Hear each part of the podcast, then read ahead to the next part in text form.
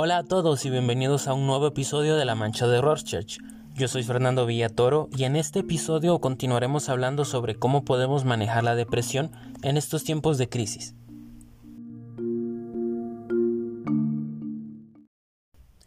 Aviso. Este episodio no pretende sustituir o reemplazar el servicio que un psicólogo puede proporcionar a través de una atención personalizada.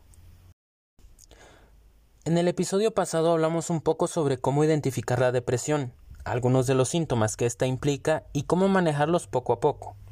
En este episodio continuaremos hablando sobre los otros cinco síntomas y qué podemos hacer para manejar mejor nuestro estado de ánimo durante este tiempo de cuarentena y crisis global.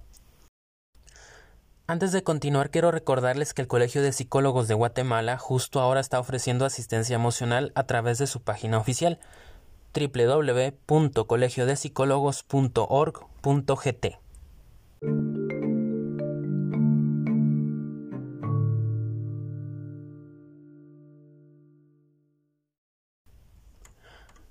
Uno puede pensar que lo más probable es que durante un estado depresivo se manifieste alguna clase de retardo psicomotor, en lugar de sentirnos agitados, pero en realidad se puede manifestar cualquiera de las dos.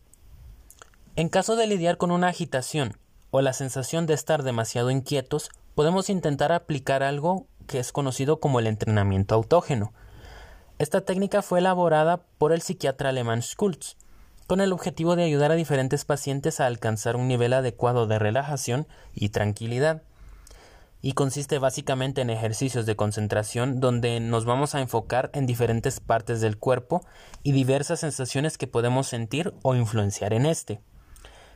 Algunas de las variaciones más comunes son la concentración en la pesadez del cuerpo o la sensación de calidez.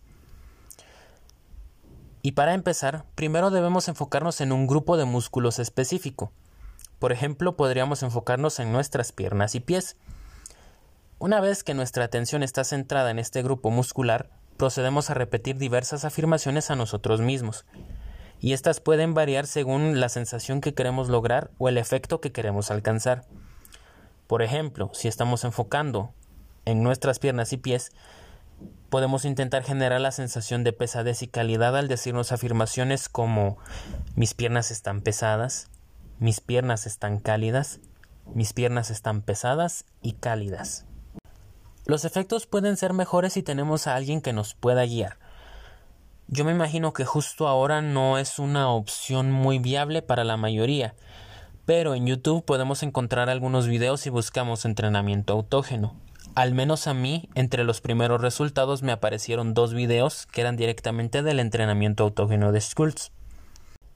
Ahora, si estamos experimentando algo similar al retardo psicomotor, o básicamente cierta lentitud en nuestro cuerpo, nuestros comportamientos o hasta en nuestro pensamiento, podemos intentar algo muy relacionado a lo que mencionamos en el episodio anterior, en donde yo les comentaba que podríamos tratar de buscar algunas actividades que nos produjeran una sensación agradable. Si por ejemplo alguno de nosotros disfruta del hábito de la lectura, podemos tratar de comenzar a programar momentos de lectura específicos. Y es muy probable que debido al estado en el que nos encontremos no nos vaya a ser muy fácil retomar ningún hábito ni ninguna rutina. Entonces es muy importante que toda planificación que nosotros hagamos sea progresiva. Y con esto quiero decir que conforme vaya pasando el tiempo, las actividades que nos programamos vayan aumentando poco a poco la dificultad, el tiempo o hasta la destreza que requieren. Si continuamos con el ejemplo de la lectura, podríamos intentar leer cinco páginas o cinco minutos el primer día y tratar de mantenernos así por unos dos días más para ya el tercer día darle un incremento a 10 páginas o 10 minutos. Y podemos continuar de esta forma aumentando cada vez más el reto que nos representa alguna de las actividades que nos estamos planteando, hasta que veamos que somos capaces de retomar la rutina o nuestros hábitos de la forma que lo solíamos hacer o lo más similar posible. Ahora, en el caso de que nos demos cuenta de que luego de hacer un par de actividades sencillas nos estamos sintiendo muy cansados o que en cierto momento del día ya no tenemos energía, lo que podemos implementar nuevamente es el entrenamiento autógeno, tal y como lo describí en el caso anterior. Pero si esto no ayuda o no parece ser tan efectivo, podemos intentar agregar algo que puede parecer un poco similar a este entrenamiento autógeno. Sin embargo, en este caso, en lugar de estar haciendo todo el trabajo de forma mental, lo hacemos de forma física. Y menciono esto porque puede ser que para alguien no se le haga tan fácil concentrarse únicamente utilizando sus pensamientos. Hay personas que son más susceptibles a las experiencias físicas y por lo tanto algo que involucre dicha actividad pueda tener una mayor efectividad. En este caso comenzamos de la misma forma, eligiendo un grupo de músculos. Generalmente yo suelo comenzar trabajando esto con las manos, ya que es la parte de nuestro cuerpo con la que podemos sentir más control y en la que tenemos mayor sensibilidad, y este ejercicio consiste básicamente en que hacemos presión con la parte del cuerpo que hemos seleccionado para trabajar y luego soltamos o relajamos esta misma parte. Como por ejemplo, estamos trabajando con nuestras manos, lo que hacemos entonces es hacer mucha fuerza con ellas, como si tratáramos de sujetar algo con firmeza, y luego de unos cuantos segundos procedemos a soltarlas o aflojarlas. Y en este punto nos enfocamos en la sensación de relajación que podemos sentir en nuestras manos al soltar o al relajar. Y de esta forma vamos trabajando con otras partes de nuestro cuerpo. Primero las manos, luego los brazos, luego el cuello, luego el abdomen, las piernas, los pies, incluso con nuestra lengua haciendo fuerza hacia arriba en el cielo de la boca. Y en este caso es importante realizar estos ejercicios en el mismo orden durante varios días. Recalco siempre haciendo énfasis en la sensación de relajación que percibimos al soltar o relajar las diversas partes de nuestro cuerpo. También es muy probable que durante estos tiempos tengamos la sensación de que nuestro valor como individuos se ha perdido o reducido de alguna forma, o que por algún motivo u otro nos sintamos culpables, como si tenemos una percepción de que nosotros hemos provocado algo. Uno de los mejores primeros pasos que podemos tomar en estos casos es identificar qué es lo que nos está haciendo sentir culpables exactamente, o identificar lo que nos está haciendo sentir menos valiosos o menos importantes. Luego, proseguir a identificar si realmente nosotros teníamos o no el control en esta situación. Y finalmente, buscar aquellas cosas o aquellas acciones, aquellas actitudes sobre las que sí tenemos el control e implementarlas en nuestra vida. Por ejemplo, en mi caso personal, yo me di cuenta de que algunos sentimientos de poca valía estaban siendo provocados por el constante pensamiento de que no pude terminar mis trámites en la universidad, no pude ir a traer mi título ni mi diploma ya firmados para pasar a colegiarme oficialmente, en comparación con otros compañeros que ellos sí habían terminado su, su trámite a tiempo. Y de cierta forma yo me estaba sintiendo como en desventaja en comparación con ellos. En primer lugar, acá lo que yo estaba haciendo de forma incorrecta era compararme con alguien más, con lo que alguien más estaba haciendo, con lo que alguien más había alcanzado. Y puede que sea muy evidente para quienes me estén escuchando de que yo en esta situación pues no tenía el control realmente de nada de lo que estaba pasando. Pero estando adentro suele ser más difícil darse cuenta de cómo estamos percibiendo las situaciones. Y entonces, ¿qué es lo que yo puedo hacer que si está dentro de mi control? En mi caso, pues comunicarme con las autoridades, tanto del Colegio de Psicólogos como de la universidad, para mantenerme al tanto de en qué momento voy a poder continuar con mi trámite.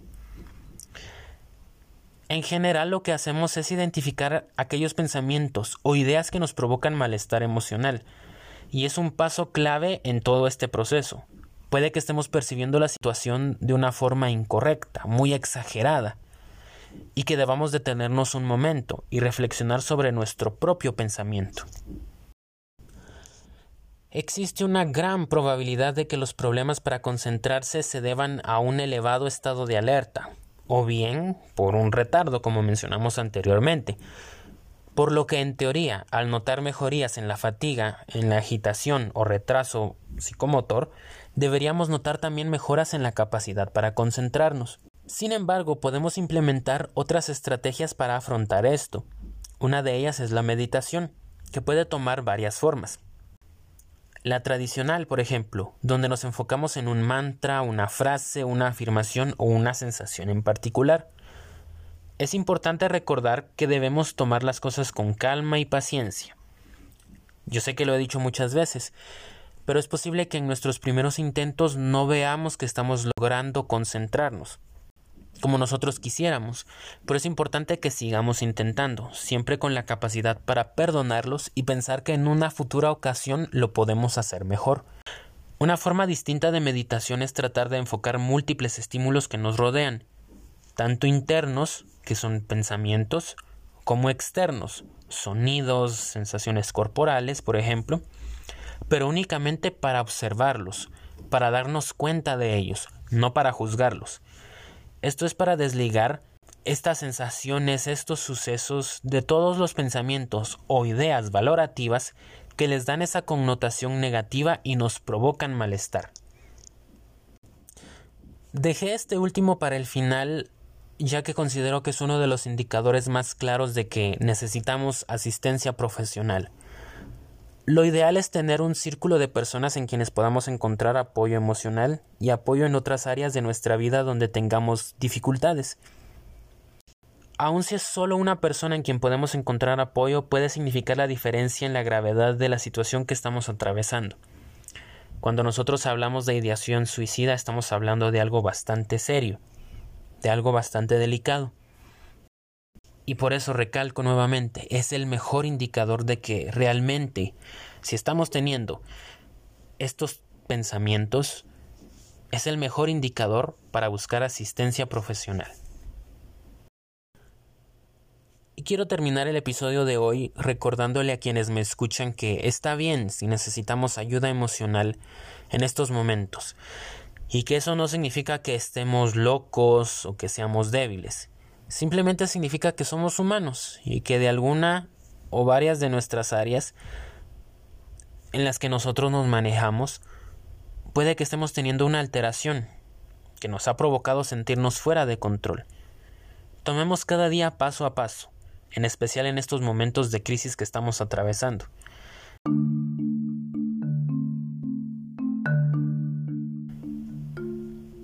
Y bueno, eso ha sido todo por hoy. Espero que se encuentren bien. Espero que estén tomando las medidas de seguridad adecuadas y que pronto todo regrese a la normalidad para nosotros. Muchas gracias y nos veremos en una próxima.